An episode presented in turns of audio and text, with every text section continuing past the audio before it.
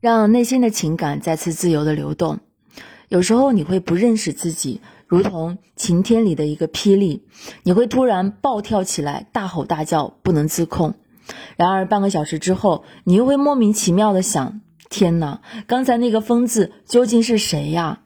有时候，当你面对一个人时，你会感觉张不开嘴，根本不知道该跟他说些什么。你的行为举止简直就像一个怯生生的初中女孩。这到底发生了什么事儿？告诉你吧，这正是激情滥泛滥的杰作。那些早已被你压抑到潜意识中，并堵塞在你内心深处的冲动，就如同一匹脱了缰的野马一样横冲直撞，一发不可收拾。这些爆发出来的情感与充满生机的活跃完全不同，它们不可能令我们的生活变得更有价值，也无法令我们更靠近生活本身。虽然这些跳跃性极强的情感会在一瞬间爆发，却不能使我们与过去自己相联系。一般说来，我们认为一种情感只能延续几秒钟，人们可以在这个时间段内感知到它的存在。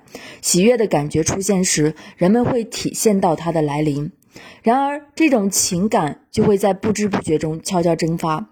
愤怒与攻击的感觉出现时，人们也体会到它的来临，然后再次消失。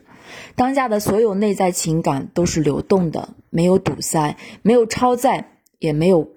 也没有未经加工的过去，但是我们大部分人都无法生活在情感能够自由流动的纯净世界里。很多人已经在内心里筑起了监狱般的高墙，将自己越发僵硬的情感紧紧封闭在其中。当情感被长期压抑之后，就会变成冲动。长久以来，这些情感不是没被我们感知到。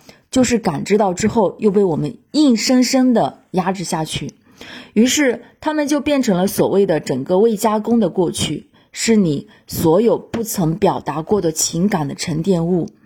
任何时候，只要你将某些情感强行推演出去，极极力克制表达的愿望，令其在天长日久的寝室中逐渐消失，这些情感就会在你的内心中沉淀堆积。而不会自行在空气中消散于无形。